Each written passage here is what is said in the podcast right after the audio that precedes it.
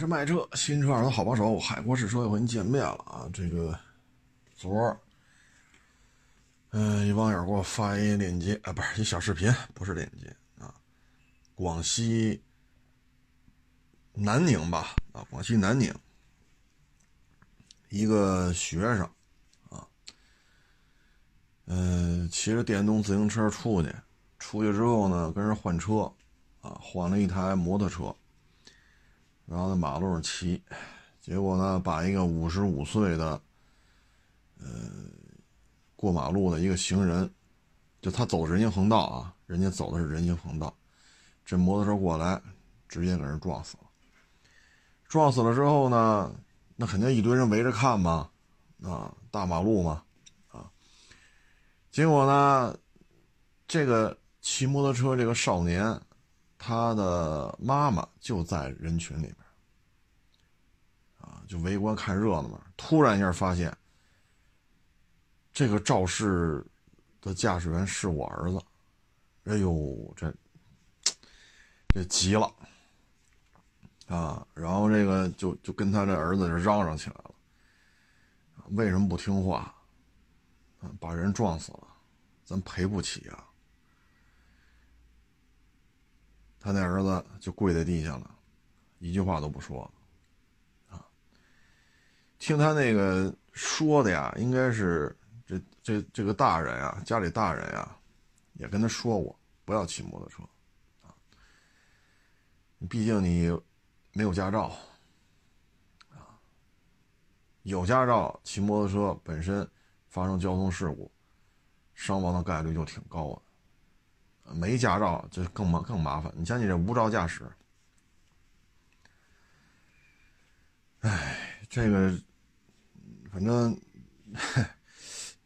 进去是肯定的了啊。你说明儿我还上学去，您去不了了啊。后你也去不了了，哈。这个学期您就别想上学了。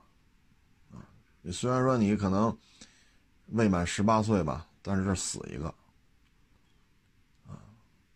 所以你说你这还还上学去，你去不了了，啊，这个管吃管住了，而且呢，这是一高高昂的赔偿，啊，像这种，在南宁当地这个过往案例的判决金额是多少？我不知道啊。咱说北京来说，像这种一般都是百万起，啊，是一百零一，还是一百九十九？这就看这个五十五岁。被撞身亡的这位女士是一个什么样的情况？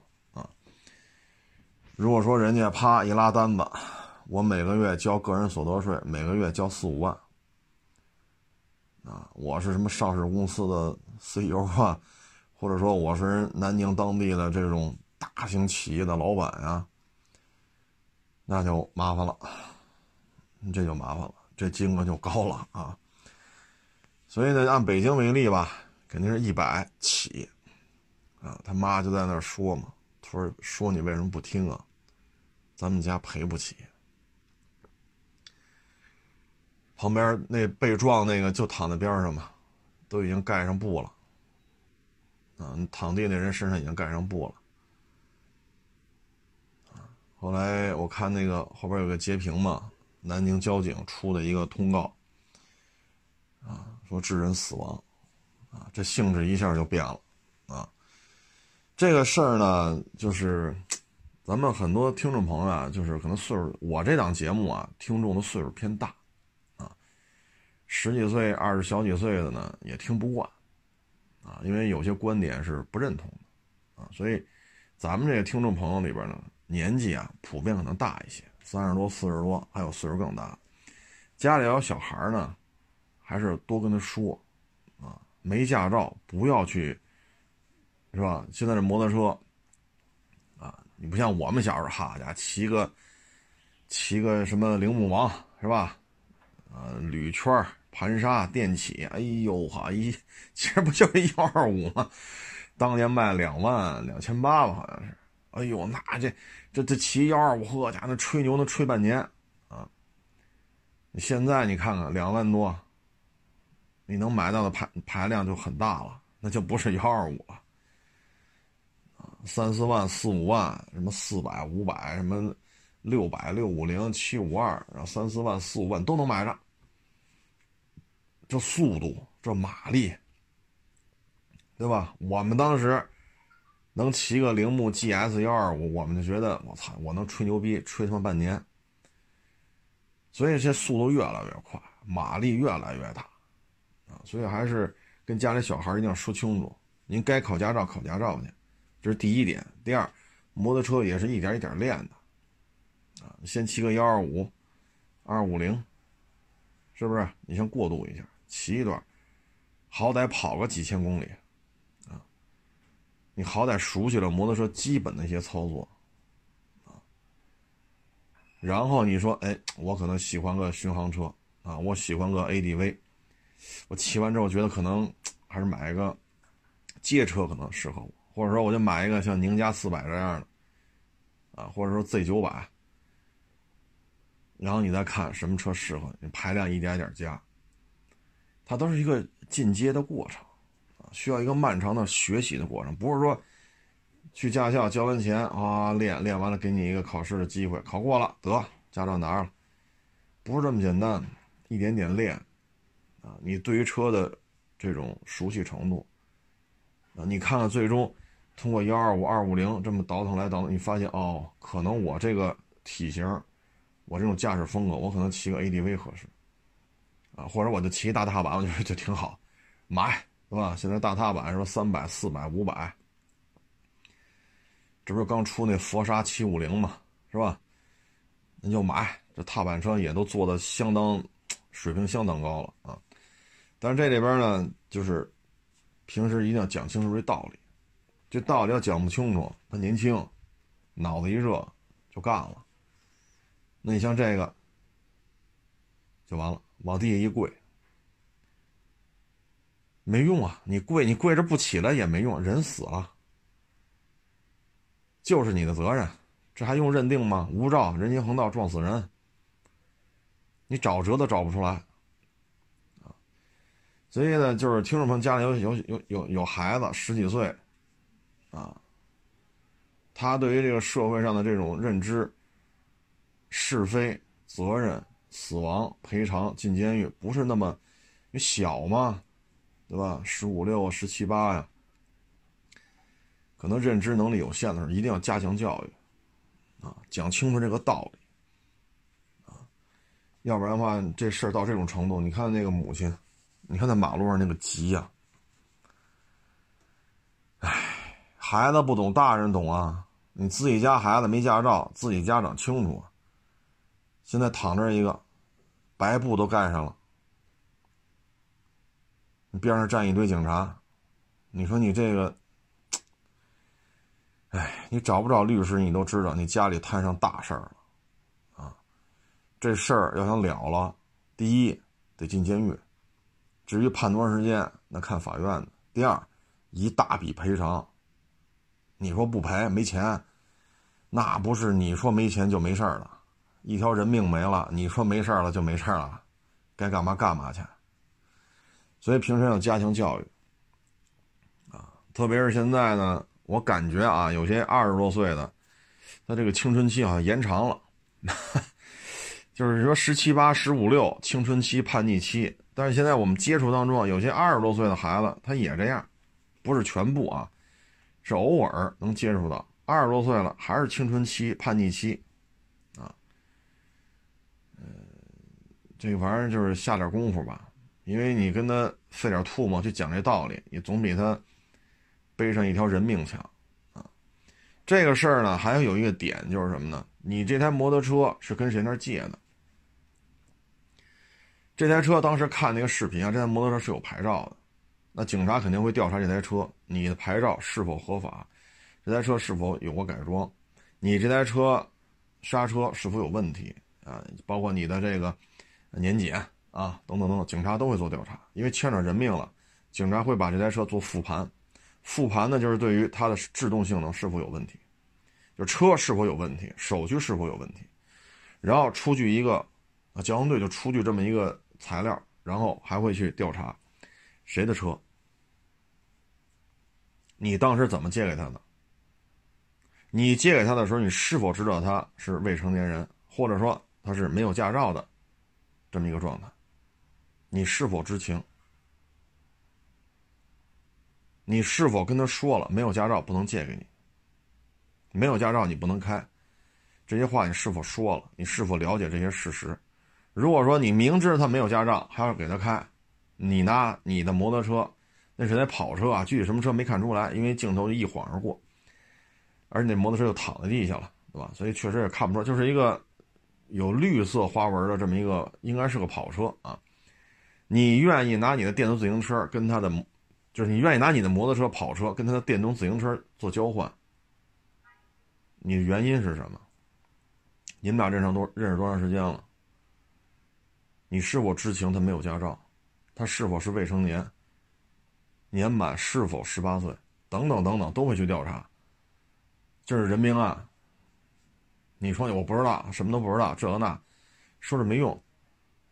啊你你真是什么都拒绝回答任何问题，那警察就会把你的微信全打开，你们聊天记录、证人证言，他都会去调，都会去调查，包括你微信啊等等，你社交软件都会打开看你们当时到底都有哪些过往的接触，因为是人命案，是一查到底的，不查到底，不拿出一说法，人家死者家属干嘛？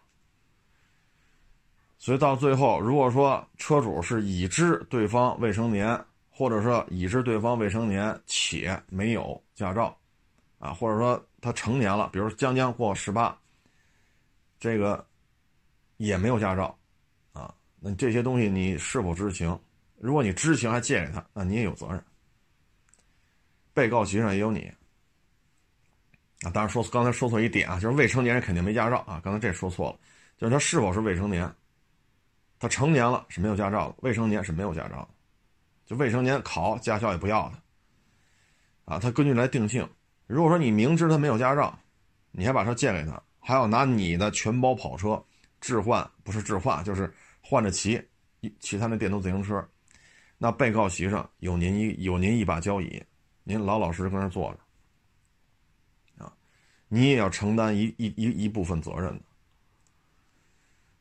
哎，所以这平时啊借车什么的。啊，有些时候呢，你比如说你开的，可能你有钱啊，买一 GTL，啊，法拉、兰博，啊，或者说，你像原来我收过一台宝马三三零 i，提速很快，你包括我前两天不是卖了一台 A 六 L，五零 TFSI，零到一百五秒多，那像这种车。你像这些半大小子，他就想出去踩油门去，零到一百五秒多的车，哼，一 A 六就能跑这么快，就能跑这么快。那你要是不盯住了，半大小子借出去开，这一脚油门下去，所以就各位借车的时候，对于这些一定要想到位，啊，否则的话，你要不。没有证人证言证明你明确告诉他你没有驾照不许开我的车，或者说你有驾照你也不能开我的车，因为马力太大你驾驭不了。如果没有这种明确的表示拒绝，对于你来讲也很不利，啊，很不利。背了人命案了，那就不是你我不知道跟我什么关系？你说跟你没关系没用，警察法院。他们给你一个结论，这事跟你没关系，那才是没关系啊。所以这些事情还是要注意啊，不注意的话很麻烦。我昨天那期节目不是说，就是是京藏高速吧？好像是啊，我真是没记住那个那在哪儿撞的。一个老人横穿马路，被一白色的汽车给撞死了，后边的车又把前面那车给撞了，因为他急刹车嘛。后来呢？我昨天节目我就说，这个白色小汽车驾驶员要承担次要责任，我觉得这不妥，不妥。然后呢，今天呢，就有一个法院的一个，就他在法法院上班，专门负责处理交通事故呢。他就给我发了个微信，啊，他就跟我说，他说我在法院就是处理交通事故的。这个案子呢，你确实白车白色小客车驾驶员。没有过错，啊，准驾车型相符，限速一百二，人车速一百，限速一百二，车速一百，他确实他也没超速，他也刹车了，他也没喝酒，他也没吸毒，车也验了，驾照和这车型都相符，驾照也是有效的。你说你找人家茬你确实你也找不出来。但是为什么要判他赔？次要责任就承担次要责任赔人钱，主要原因就在于就是他因为他是在法院从事工作，他跟我说的什么呢？就是如果不让你去赔他钱，那再有马路上这种横穿的老人、小孩儿因为他们就是这个到这个年龄了嘛，他有些时候是吧？他不能像正常的这种青壮年、青中年，那他有时候岁数大了，他就这样。他对这个社会的判判断上有有衰退了，那是不是我就故意去撞他？所以你就必须要赔承担一个次要责任，是从这个角度来讲，啊，这话呢这么说，啊，他认为呢就是如果他来他来理解为什么判他承承担次要责任，他认为就是这样，就是防止有人有想法。啊实际上呢，我觉得这个观点吧，这事儿是这么看，啊，你别说撞人了，啊，前两天我下了班回来，一趟路上，有条小狗嘛要过马路，啊，就是我我这边不等红灯吗？啪，办绿灯了，变绿灯就过呗，我就开过来了，开过到对面的时候，那人行横道上跑上一条小狗来。我呢就踩脚刹车，我后边是那个公交车，倍儿大，大公交。我踩他也踩，没办法，大公交的刹车性能是弱一点，而且晚高峰，那你说我能不踩吗？司机也得踩，公交车司机也得踩。那车上多少乘客？等我踩完了，到那狗的跟前了。那狗唰跑过去了，然后我车也停住了。这时候我再走，走了之后呢，公交车停住了，但是公交车启动慢呀。等我开走的时候，我一看那后视镜，那狗又跑回来了。这一跑回来，公交车不是起步了吗？咣当，公交车又踩一脚。然后再看那后视，那狗又跑回去了。所以我想说的就是什么呢？这种无主的流浪狗，开车压死了，你说会判我七年吗？不会。会判我赔偿一百多万吗？不会。再说了，他闯红灯，那狗是在人行横道上了，但是他闯狗是闯红灯啊。但是你看我们，谁压他了？我是一脚急刹车，那狗窜到人行横道上了。你说这是不是属于防不胜防？我赶紧一脚急刹车，后边公交车也是急刹车，我都听见急刹车，这后边公交车那个刹车那滋滋那声了。你防不胜防，那狗噌就窜上来了，你你有招吗？那你看我们谁撞他了？是我撞到了，还是公交车司机撞他了？他这种急刹车，他两公交车相当于两次急刹车，那车上乘客摔了呢，是不是算这个公交车的司机的责任？司机要赔不起，是不是得公交公司赔啊？那是那乘客会去找那条狗算账吗？是不是这道理啊？所以，人性，人性是这就是这样的啊！没有人说天天出去我就得撞人啊！小子啊，你敢闯红灯我就撞死你啊！谁闯我撞谁。有几个是这么开车的？我碰见一条狗过马路，我还踩了脚急刹车呢。这狗它多灵活，噌就窜上来了，那跑的那叫一快。你反应得过来吗？那人都没它跑得快。那不也得急刹车吗？所以，我觉得是这样，没有过错，可以走交强险，因为交强险是国家强制你上的，那我就走交强险赔偿就完了。我不追究你，让这个死者家属赔我修车费，后边车撞我了，那他追尾，他赔我修车费，就是撞我屁股了嘛？那屁股呢？修车费归他，车头我不是撞死一人吗？那车头这个修理费我自己认了就完了，我不追究那个死者家属说赔修我车头部分维修费了。然后走交强险，现在交强险十几万啊，反正就十几万吧，走交强险这个就完了。那否则的话，我觉得这个事儿，作为一个机动车驾驶员，如果承担次要责任，那他应该去追究这条高速公路管理方的责任。你是怎么管理的？你收了我的钱，为什么突然跑上人来了？限速一百二，我开一百，我有问题吗？所以我是不太认同就这种判决的，啊，没有错就是没有错。既然国家强制这些小汽车都得上交强险，那就走交强险就完了。否则的话，你说次要责任责任在哪儿？啊，你说不判，判他无责，以后上再有高速公路，大家都撞人去。人性是这样吗？反正最起码那天我们碰那条狗，我不是我没压，我一脚急刹车。后边公交车两次急刹车，我和我后边那辆公交车司机，我们都不是说，不就是条无主的流浪狗吗？脏吧兮兮的，压死就压死了。我们没这么干呢，哼，我压死了，有人追究我说判最多能判七年，会判我吗？我就问问听众朋友，会有人判我七年徒刑吗？那么脏的一条狗，这一看就不是人家养的。会有人追究我一百多万赔偿吗？那我们不也避让那条狗了吗？啊，所以有时候我觉得，你可以出台这种法律，就是说，比如说红灯闯马路了，就闯闯红灯过马路了，撞死白撞，这种法律不能出。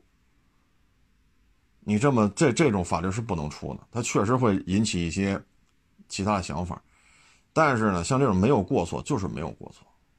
啊，而且你这个判决呀，不能出现说这事儿他闯红灯啊，这边一撞，这个就要承担次要责任；那个闯红灯这边一撞，这就没责任。你认为谁让你闯红灯？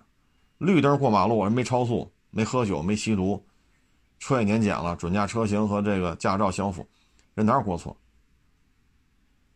那你不能说出现这种不同的判决判决处理方式。否则的话呢，只是会积蓄更多的不满，啊，积积累更多的不满。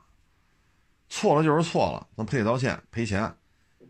说你这个得判你五年，那那那那就认栽呗，那没办法，对吧？说你得判七年，那没办法，认栽。谁让咱撞死人了呢？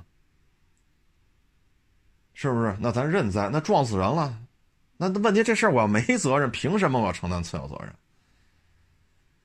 啊，我不认为。这两亿多有驾照的人都是充满杀机的啊！每天出门就像狙击手似的，看见人违章就撞牙，看见人家违章撞牙。我不认为是这样的，我认为咱们这些人都是善良的。我认为是这样，不论你是学历高学历低，你是打工的，你是当老板的，你是有工作，你是没工作的，我认为人性当中还是有这份善良的。说那恶意的，说开车什么撞那个欠债不不还的，什么开车撞死，这个两口子离婚之后啊，另外一方出来就把对方撞死，那是个案，那是个案。这两亿多汽车驾驶员不是全都离异了，你说呢？这不是说全都离异了啊？所以我我能明白他所表达的这个东西，但我个人认为呢，就是。人命关天，人命关天，错了就是错了，没错就是没错。这有些时候呢，你比如说那老头老太太，啊，骑个小电动车，砰把你车蹭一道。那你报警吧，警察来一看，好家伙，收破烂的。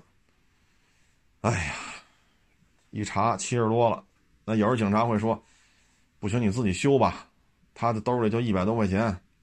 你看，要不然一百多块钱都给你，不够你就自己走保险吧。都这么大岁数了，你像这个，你说抹点稀泥，我们都认，对吧？我也犯不上跟这么大岁数人较这劲去。他就这一百多，那可能这一百多我也就不要了，自己喷进去就完了。您说是不是？哎，甭管怎么说吧，反正开车还是得小心啊。任何纠纷没有赢家啊，没有赢家啊。嗯，你包括有时候我们在小区和小区中间那种道路开，不是干道啊，中间都没画黄线，但是能错车，能过两台车，基本上不用减速就能错车，还是有一定宽度的啊。那不就有在这马路上溜达的老头老太太吗？你说旁边就有那个差不多得有两米宽的那个铺了方砖，比马路高一块那个人行便道，他就不上去走，他就在你前面晃晃悠悠的。你像我走那条路，它有一个九十度的弯道，这弯儿特别死，就直接就拐过来了。然后这弯道中间，就是这弯道两边啊，它都是围墙，因为小区嘛。所以你从这边往那边拐，你看不见对面；你从那边往这边拐，你也看不见对面。这路啊，它就这么宽啊，那你还敢超的吗？你还不敢超，因为对面是死弯，你是盲弯啊，你看不见。它又是两个小区的中间，这有车有车来车往，那你说你按喇叭，那打灯火，纠纷没有赢家。那他可能就你撞我啊，你撞我就挣钱了。你挣什么钱啊？所以各位听众也跟自己家里的老人啊，也得做这个沟通。旁边有人行横道，不是那个人行便道，你不上去走，你跟着这个那个，啊，这如果说对面来车这个那一晃，人没看见你这儿有人走，嘣叽把你撞了，你这是挣钱吗？你这能挣什么钱？您说您能挣什么钱？什么钱你也挣不着。给你定个七级伤残，最后落你手里落个二十万，那那拿个二十万，那您这，您这腿脚还不行了，对吗？如果是双方都有责任，那这二十万你还拿不着。你能拿个十几万？说法院多判点，判了三十啊，八级伤残啊，七级伤残赔你三十，那你也有责任，对方也有责任，那得了，三七开，三十万就赔你二十，二十律师再拿点到你手里剩十几个，十几个 OK，你医院那个费用社保是不报的。你在医院如果花了十五万，那最后你拿到手可能就是十八万，减去那十五万还剩三万，三万您以后腿脚不行了。没挨撞之前，你说你爬香山八大处，你爬就爬，撞完之后爬不上去了，你是挣了挣了三万，医院医院也好，家也好，上去弄我就躺了一百多天，你挣了吗？我就想问问。你你这样，你觉得你是挣钱了吗？你给我掰是账面上数值，那确实你多了三万。那其他的问题呢？所以这种纠纷没有赢家。啊，像前两天养狗那个，藏獒不拴着，人家一女的骑电动车要必须要出村必须从他们家门口过，人家跟他说你把狗拴上，太大了，我们害怕。没事我们家狗不咬人。骑你的不就完了吗？人家口头跟你沟通了吧？好，没辙呀，人家出村干活去，骑着电动车从你这儿过，那藏獒就追，这一追是你是没咬着，没咬着，你这藏獒和人之间，包括骑那电动电动自行车之间没有接触，人女的一慌，呱唧摔那儿了，高位截瘫，一级伤残，一百多万，挣钱了吗？挣了一百多万，脖子以下不能动了。你说这一百多万你是挣了你是不挣？所以有些时候这纠纷没有赢家。你说养狗那个，我们家狗不咬人，你摔倒是你的事儿，我们家狗咬你了吗？你觉得你理直气壮的，一审二审都是你赔一百多万，您过了嘴瘾了吧？你养一藏獒，你觉得挺有面吧？狗是人类的好朋友吧？你说的都对，你掏一百多万，你可以接着这么弄。这条藏獒被警察处理了，你可以再弄一条来，接着在这不拴。你也清楚，大不了再赔一百多万呗，合适吗？双方都是邻居，隔堵围墙，围墙那边是他们家院子，围墙这边是你们家院子，那边脖子以下不能动了，你心里觉得挺自豪是吗？所以纠纷没有赢家，谁能赢？你说这些纠纷谁是赢家？啊所以，所以这个东西还是，唉，还是怎么说呢？如果孩子已经到十几岁了，二十多岁了，得加强教育。家里有老人的，也给他讲清楚这道理：过马路一定要走人行横道，有人行横道一定要走，没有人行横道那是没招了。有人行横道一定要走，多走这两步不在乎啊，一定要从人行横道上走。出了什么事儿，你只要在人行横道上过的马路。对你肯定是有利的，这一点我相信大家都是能理解的，所以一定要跟家里老人，还有就是这个七八岁啊、十几岁啊，啊，家里跟这个孩子也要说清楚，你你带着孩子出去，你也要以身作则，多走两步，从人行横道过，一定要跟他说清楚，老人也好，孩子讲清楚，你以身作则了，你天天说，他们也会明白这事儿。啊这这这个这个概念，如果脑子里没有一个固有的一个印记的话，真是挺麻烦的，啊，唉，你看，尤其这个学生，哼 一条人命，你说你跪在人行横道上，那妈妈那是真是急了呀，就是两句话：第一，为什么说你不听？第二，我们赔不起。人撞死了赔不起，啊，哎，所以各位啊，就是好自为之吧，好自为之。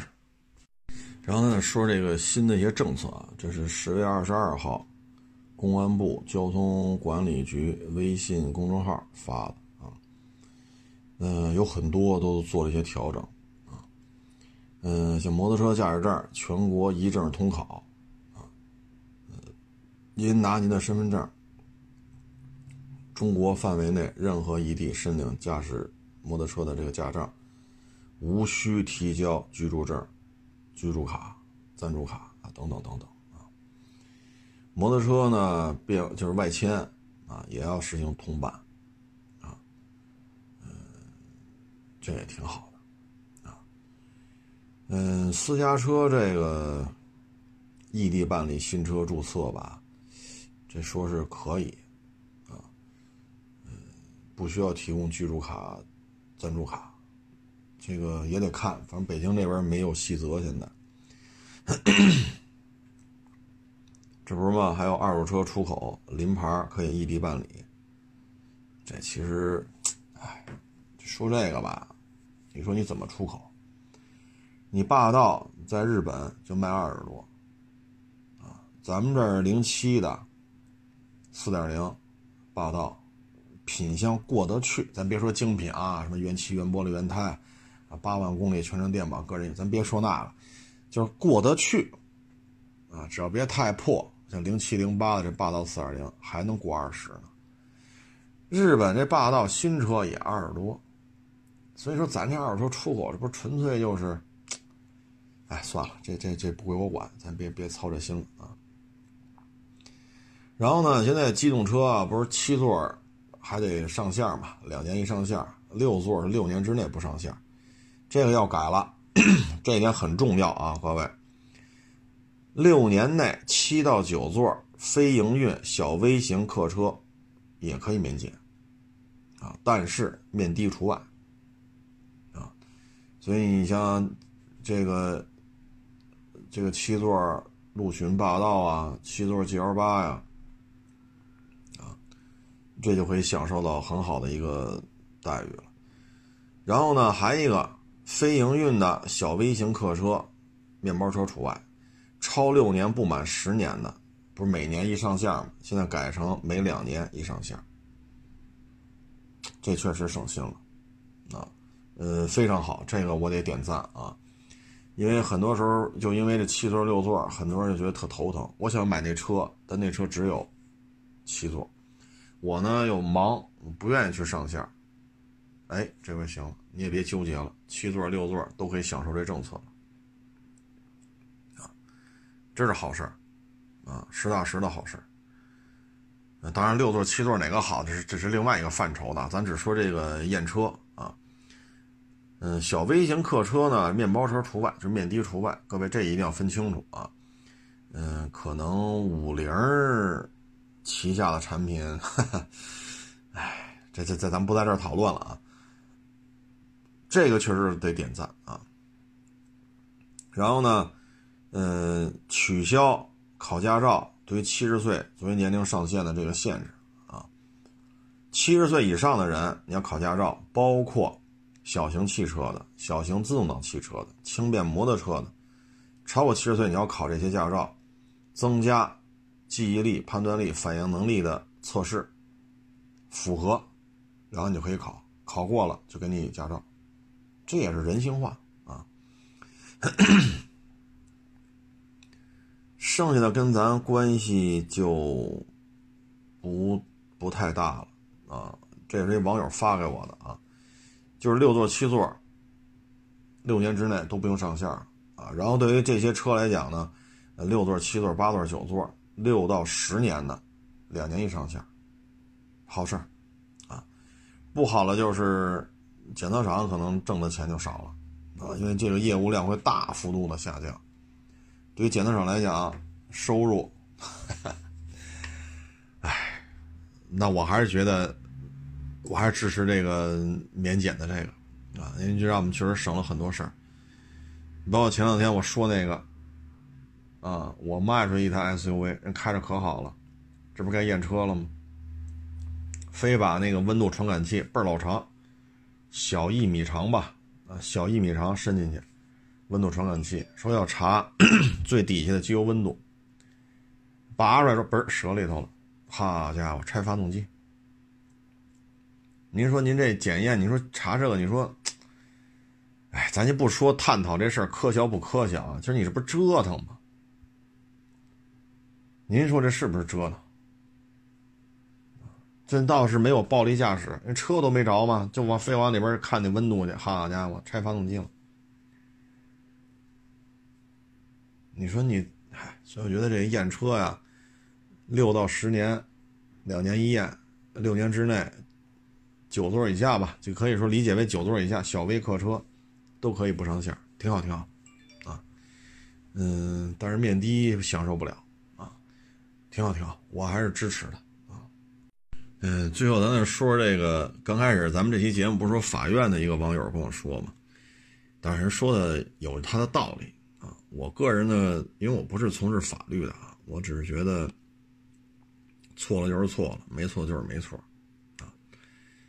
特别牵扯到人命案了，啊，我也举了一个开车遇到小狗突然一下跑上来，啊，我也举这案例了，嗯，嗨，最终还是听法院的吧，我这儿瞎叨叨。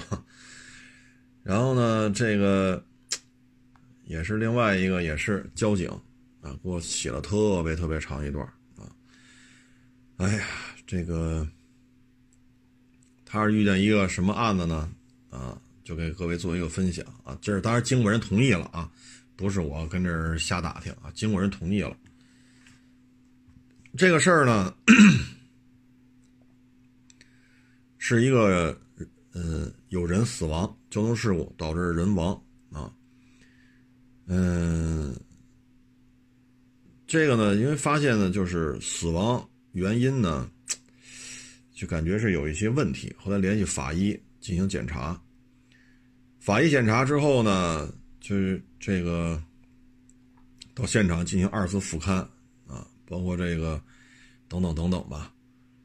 最后发现了这台交这起交通事故呢，这个嗯，怎么说呢？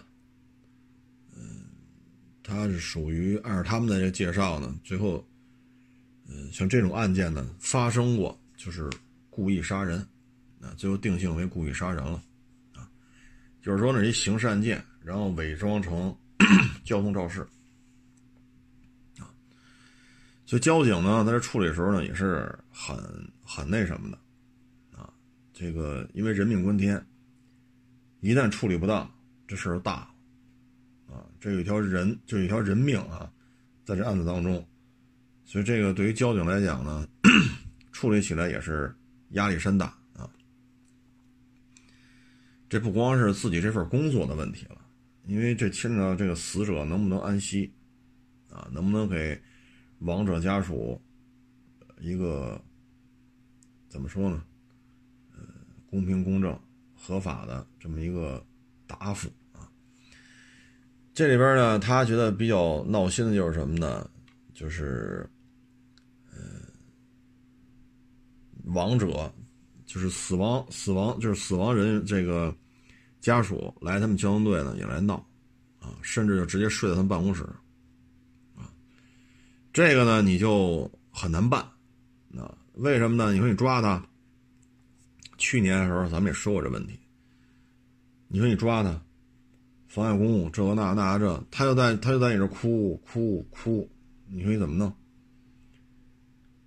你你也你也没有什么好办法，你也不能说抓了他，这样的话激化矛盾。啊所以这个他说嘛，他说也感谢队里的领导嘛，对他很支持，啊，然后也给了很多的帮助，啊，嗯，你得让这个 死亡人的这个家属啊，要能理解相关的法律法规，啊，但是人没了，他有些时候他的情绪呢就不是一个正常的状态，所以正常的沟通也解决不了。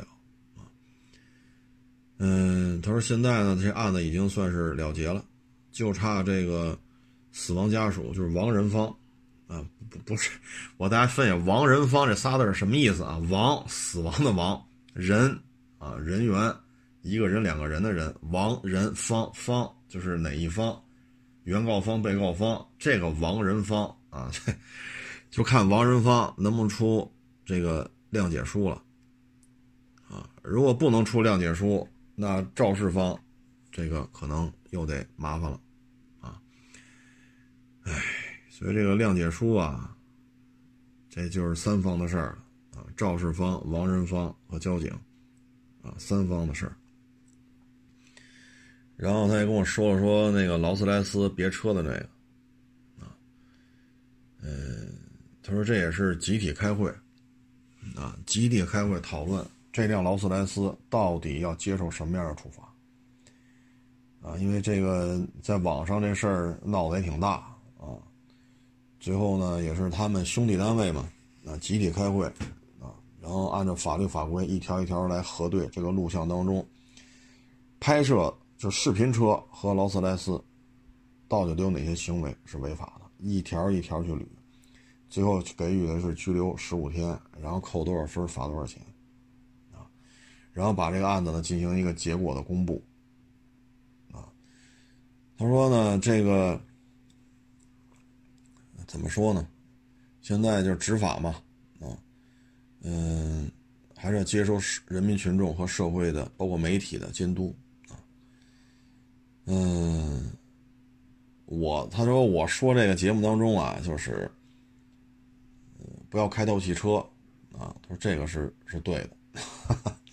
因为任何一个交通事故，没有获利方，啊，然后呢，他作为一个交警，啊，也确实也很忙，啊，就是没日没夜，因为各种交通的这种需要他们去处理的太多了，啊，大事小事啊，人伤人亡，啊，连环连环撞。啊，责任当时能认定的，不能认定复查的，包括他刚才说的交通事故，再一查是一个刑事案件，啊，等等等等，这些事儿呢，就是有机会啊，就是大家可以去交通队的事故科，当然你也别拦着人家问这问那，你是耽误人工作，你可以去交通队事故科看一看，尤其是北京，啊，城八区的，啊，特别是交通密度特别大。啊，比如中关村呐、国贸啊、望京啊这种车流量啊，特特别大。你看，你看事故科，你看看，出事儿的太多了啊。那哭哭啼啼来的，那肯定是人没了，就是亡人方啊。有在那打打起来的啊？为什么呢？你撞我们家谁谁谁了，这就不干了。好家伙，这这这，哎，所以各位去看看就明白了，很多问题啊，像这种事情，小小不然的事情，大事化小，小事化了，节省自己的时间。咱别说折腾警察一趟，一打电话报警，警察就来呀，颠颠颠来一趟，颠颠颠回，咱大家都省时间啊，小小不然呢。再一个就是平时开车也得注意。咱们不能保证，包括我，包括我啊，都不能保证说开车的时候说，嘣儿刮了，嘣儿撞了，谁也不敢保证。说你之前没出过事那你之前之后谁敢保？我自己都保不了。我说这辈子肯定开车不出事谁也谁也不敢保证。咣叽，你不撞别人，别人撞你。所以呢，各位就是一个好的心态啊。平时在家里呢，也是跟。像这半大小子，一定跟他说：“人你要没驾照，别动这个动那；有了驾照，说谁谁谁那有一法拉利，谁谁谁那有一 GTR，是吧？或者你有摩托车驾照了，谁那有一大金翼，谁那有一个什么啊宝马双 R，啊，少去碰，出了事儿就是麻烦啊。这些平时还得多多沟通，多教育啊。”确实能给自己减少很多麻烦。我昨天那期节目嘛，我那个简介是这么写的：和气生财，和气不见得能生财，但是和气能减少很多不必要的纠纷。这一点我相信大家都认同啊。和气生财，和气就一定能挣着钱吗？不一定，但是和气确实能让你节省很多时间，避免掉很多浪费时间的无谓的这种。跑这儿跑那儿的，啊！我相信这一点，大家应该能够能够达成共识啊。还有网友啊，在我这儿卖过车啊，他说给领导开车啊，领导觉得他开车慢，哎呀，这怎么办？领导对他不满啊。我这答复呢，最近换点工作，但是呢。他要是有编制的啊，这工作也没法辞。哎，这个呀，我觉得是这样啊，因为他到我这儿来是把车卖给我，但你具体说他开车怎么样，这我也不知道啊。你说开的说从容不迫，那这个需要一个过程。啊反正我个人觉得啊，说咱干不了，说给领导开车这差事，咱就别干了。说没法辞，因为是有编制的，那咱就不辞，换一份呗，换个岗位呗。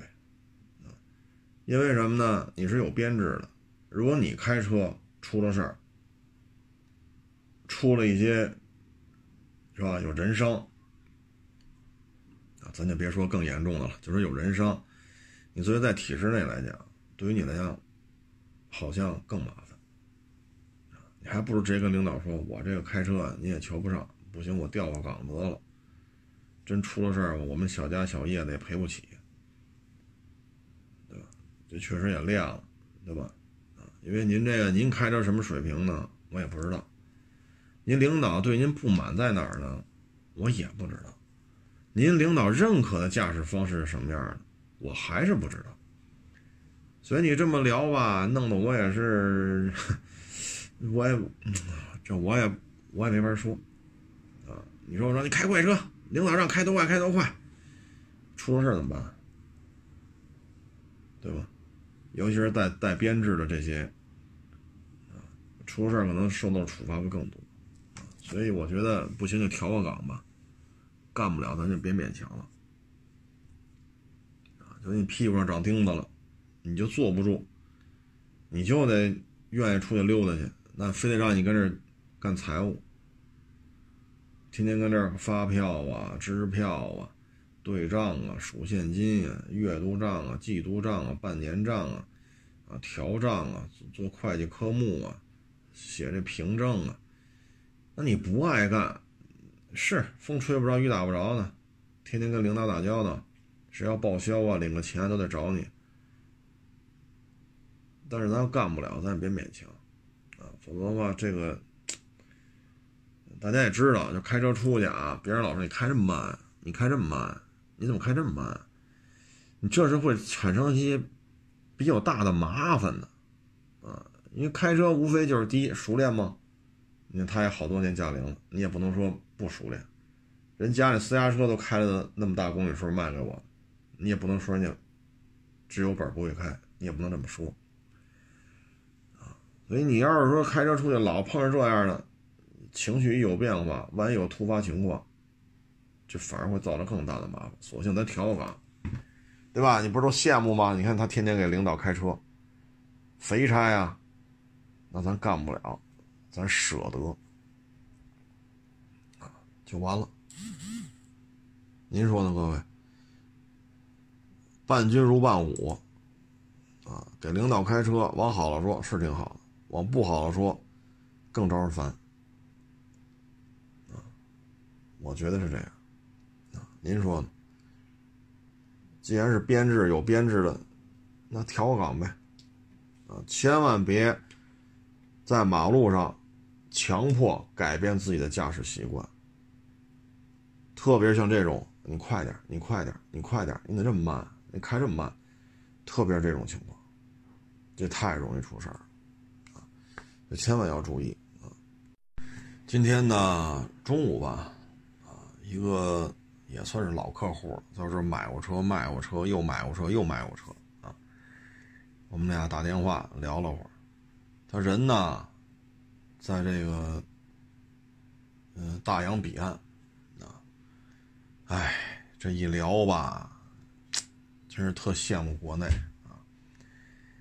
他就说呀。到春节到现在了，就回不了国，啊，因为他办移民了啊，他办移民了，他这回不了国，回不了国呢，第一耽误在国内的生意，第二呢，确实也感受到了啊，这个疫情这一次还是中国好，啊，确实国内控制的很好，但是因为他移民了，你再要求入境，那。就由不得你了，啊！现在对于这种疫区、疫情的这些比较严重的地区啊，这个人员往来是有严格限制的，所以确实也挺，哎，他说他就特别不能理解这些老外为什么就不戴口罩，啊，他说经过这个大半年的时间了啊，血淋淋的这个事实面前，这些大老外他逐渐逐渐的。习惯戴口罩，啊，你比如说有的超市呢说了不戴口罩不让进，啊，但是他们孩子呢在那边上学呢，出了教室就得戴口罩，但在教室里边就不用戴。我说这不还是会有感染的可能性吗？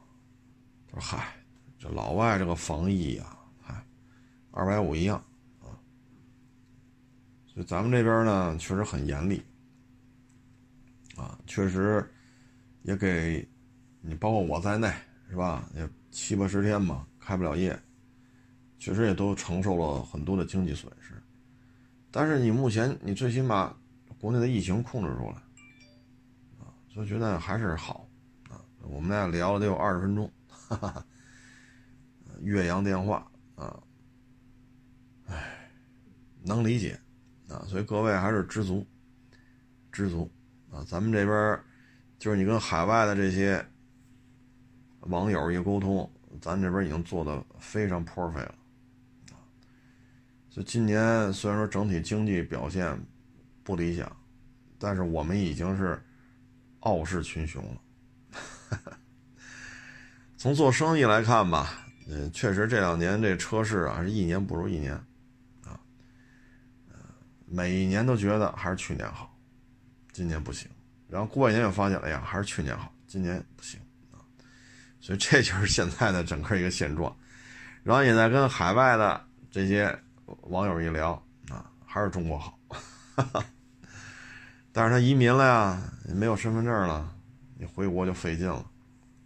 你毕竟疫情很严重嘛，他们啊，嗯，还行吧，基本上他们那儿跟我说了说还行，他们那旮瘩他所在那个城市一天就一百多确诊病例，啊，他说还好，啊，那个城市一天一百多，我说这还好，哈哈，哎呀，我这北京一天一百多确诊病例，好家伙就封城了。